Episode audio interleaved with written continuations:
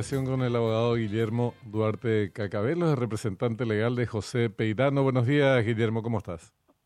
Buen día, Benjamín, Cintia, un saludo para usted y para la audiencia. Buen día, doctor, ¿cómo está?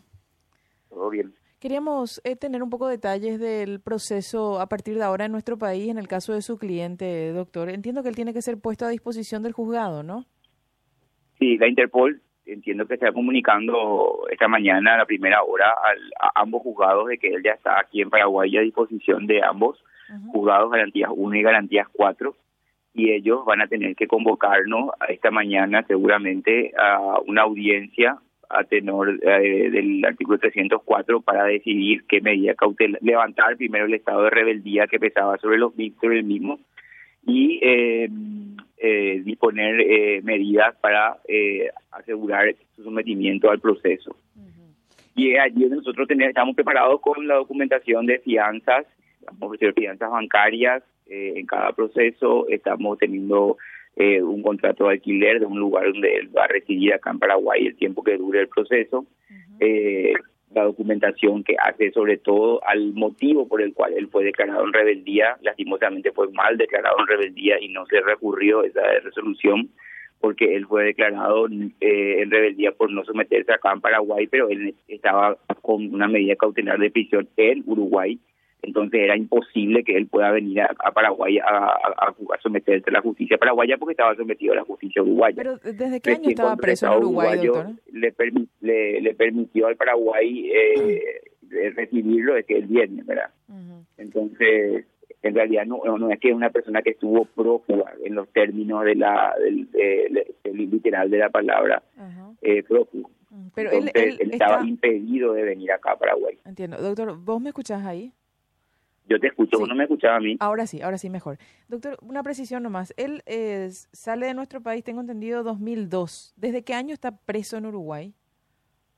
Bueno, ahí eh, ellos tuvieron, ahí sí, de Uruguay sí estuvieron, eh, ¿cómo se llama? Eh, prófugo, te voy a decir, porque mientras que se, se, se iniciaban los procesos, se demoró en, en, en, someterse a, la justicia uruguaya, pero él compurgó, lo que sí te puedo decir es que él compurgó nueve años de cárcel en, en Uruguay. ¿Pero en qué año fue detenido, Guillermo?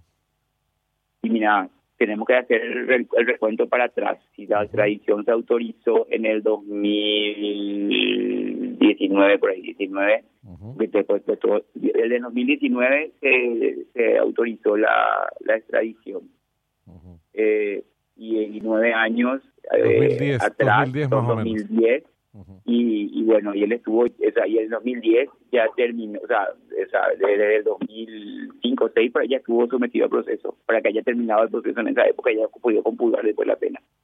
O sea, que él estuvo prófugo unos 3, 4 años más o menos. No te quiero mentir porque yo esta parte no conozco porque es del expediente uruguayo. Sí sé que él tengo la sentencia de, de, de, compurgamiento de nueve años de cárcel. Yo presumo que mi compañera, que a veces es mal pensada, te preguntó eh, el asunto de cómo, de dónde viene, porque él fue prófugo antes de ser eh, procesado y puesto a estar a disposición de la justicia uruguaya, y con ese antecedente, ¿por qué tendría acá prisión domiciliaria? Me parece que eh, en esa dirección iba la consulta. Si no lo hizo ella de esa manera, lo, lo hago yo. ¿Eh? Bueno, ¿y por qué, por qué tiene que estar en arresto domiciliario? Porque él, en el caso de, por ejemplo, garantías, uno ya tiene un pedido de que se extinga la causa respecto a él, por aplicación del criterio de oportunidad. ¿En qué caso es ese, doctor?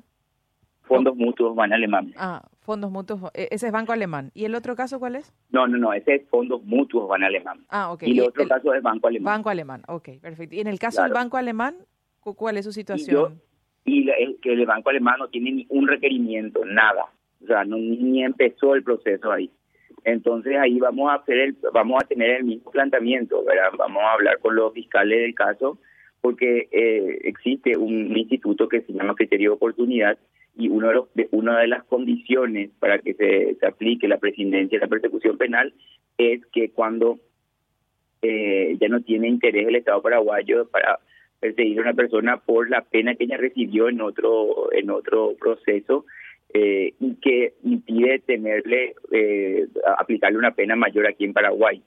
Eso uno. Y dos, el cada caso aquí en Paraguay ya tiene sentencia hasta de la Corte y en el caso de fondos mutuos se absolvió a todos por inexistencia del hecho punible.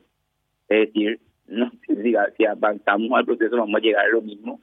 Y en el caso del Banco Alemán hay una condena eh, de dos años con suspensión al que la persona que estaba más cerca del, a, los gerentes acá paraguayos. Entonces, lo, que la, la, la, la, prognosis de, de, aplicación de una sanción penal es muy baja. Lo que vos vas a solicitar al juzgado es que él eh, goce de prisión domiciliaria. Sí, mientras resolvemos la salida procesal que corresponda, ¿verdad? ¿Y eh, se, se, presentan, dijiste, garantías reales y un contrato de alquiler? No, presento, o sea, yo tengo un contrato bancario para constitución de certificado de depósitos de ahorro para cada proceso. Si el juzgado me acepta, los lo, lo presento. ¿Por qué monto? Eh, un millón de dólares por cada proceso. Dos millones de dólares en total. Sí, y em, además tengo ya firmado un contrato de alquiler eh, con, en, un lugar donde él va a residir. ¿Y, ¿Y su hermano, doctor? Yo tengo entendido que su hermano está prófugo, ¿es así? No, Jorge está, eh, está pendiente de, de, terminar los trámites también porque él tiene, eh, ¿cómo se llama?, el, el, proceso de fondos mutuos también aquí en Paraguay. Y respecto de Juan Peirano, se rechazaron los, pedidos de, extradición. ¿Y, Jorge hay, dónde está? Hay uno, hay uno de los hermanos que, que nos llegó a comparecer ante la justicia, ¿verdad? Juan. Uruguaya. Juan. Mm. Juan Peirano.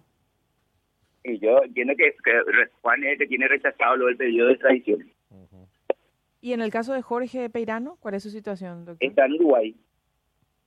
¿Preso o prófugo? No, él está en Uruguay sometido al, proceso, está, ah, está discutiendo su extradición. Está discutiendo su extradición, ya. ¿Y, y en el caso de él también te toca su defensa? Sí, si es que llega a concretarse la extradición de Jorge, yo también voy a asumir la defensa aquí, porque es el mismo caso de, de hecho, de hecho, que el, la salida para José de criterio de oportunidad ya de, de facto le va a, impactar a, Jorge aquí en Paraguay.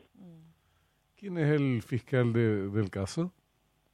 Mira que cambiaron, ese fue por, e, por esa situación de los cambios de fiscales que esta causa no pudo concluir antes. Ahora mismo está en el caso de, de, fondos mutuos, que es garantía 1, Silvio Corbeta, porque interina la fiscalía de Ledesma que fue trasladado a Alberdi.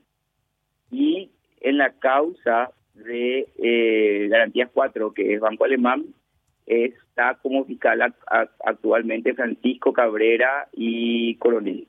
El otro es el Coronel, creo que son los que están a cargo, pero ya cambiaron, mira, subimos como dos, como ocho o diez fiscales en, las dos causas por, desde que estamos con este trámite. Yo estoy como abogado, yo te dije desde que se dio la tradición estábamos tratando de la, aplicación del criterio de, de oportunidad y el problema que teníamos era el estado de rebeldía durante la pandemia intentamos hacer hacer telemático porque hay que hay que entender que mucho mucho tiempo se atrasó la extradición a Paraguay porque Argentina también le reclamó a ellos le reclama allá en el, en el, en, el en los procesos allá.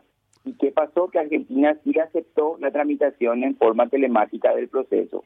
Por eso el Estado paraguayo eh, tuvo preeminencia porque nosotros no aceptamos o sea, acá el, Estado paraguayo no, no aceptó levantar la rebeldía eh, vía telemática porque tuvimos el caso concomitantemente con Peirano del caso del de, Messer, el hijo de Messer, eh, que querían cooperar telemáticamente para terminar su caso y creo que ahí se, se, se, complicó todo, ¿verdad?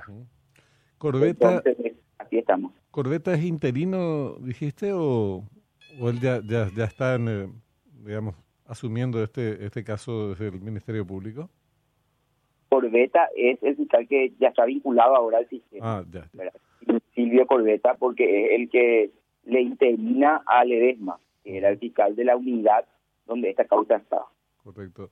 Decime, ¿y hay querellas adhesivas, me parece que llaman, le llaman ustedes los abogados? ¿Hay, hay querellantes porque hay muchas, son muchas las víctimas por estas eh, estas dos, estos dos organismos que mencionaba, muchísimos. Con todos, con todos los querellantes.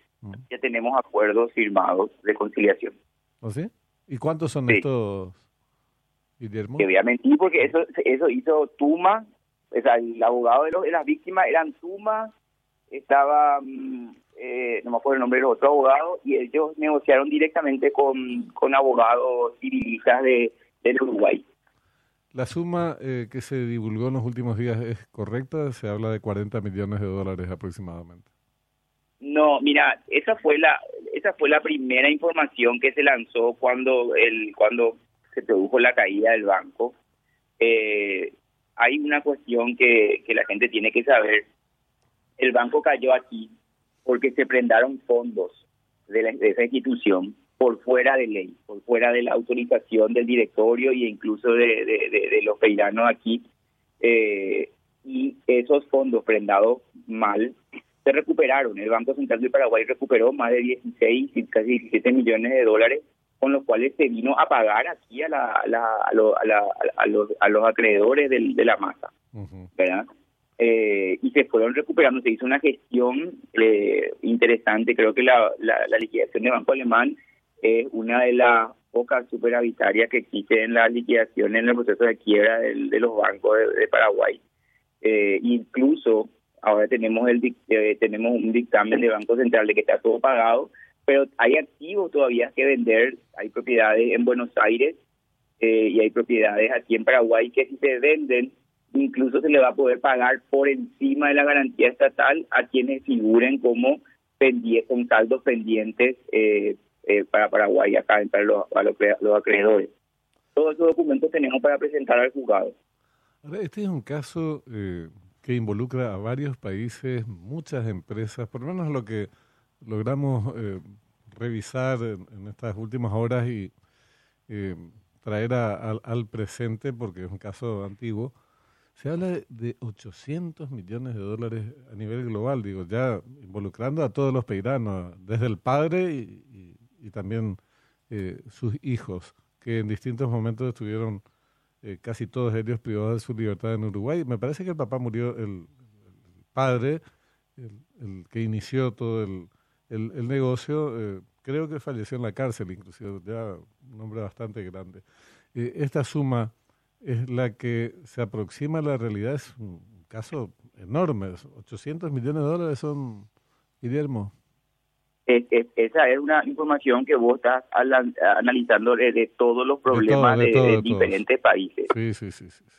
Eh, yo no tengo ese dato para poder confirmarte o negarte. O sea, yo, yo sé que es, que, o sea, te, te, repito, el problema en Paraguay vino por operaciones que se hicieron por fuera de ley en el extranjero, se prendaron fondos que no tenían autorización acá en el Paraguay para ser prendados y eso hizo que se produzca la iliquidez y la consecuente caída del banco alemán acá y, el, y los fondos mutuos, ¿verdad? Uh -huh. Pero se recuperó eso porque justamente como no tenía autorización de los directivos, entonces no estaban bien prendados y en consecuencia las instituciones bancarias del extranjero tuvieron que devolver. Gracias, doctor, por su tiempo. Como siempre, muy amable con nosotros. Que tenga buen día. Cuando gusten. Hasta luego. El abogado Guillermo Duarte Cacabelos, él es representante de nuestro país, del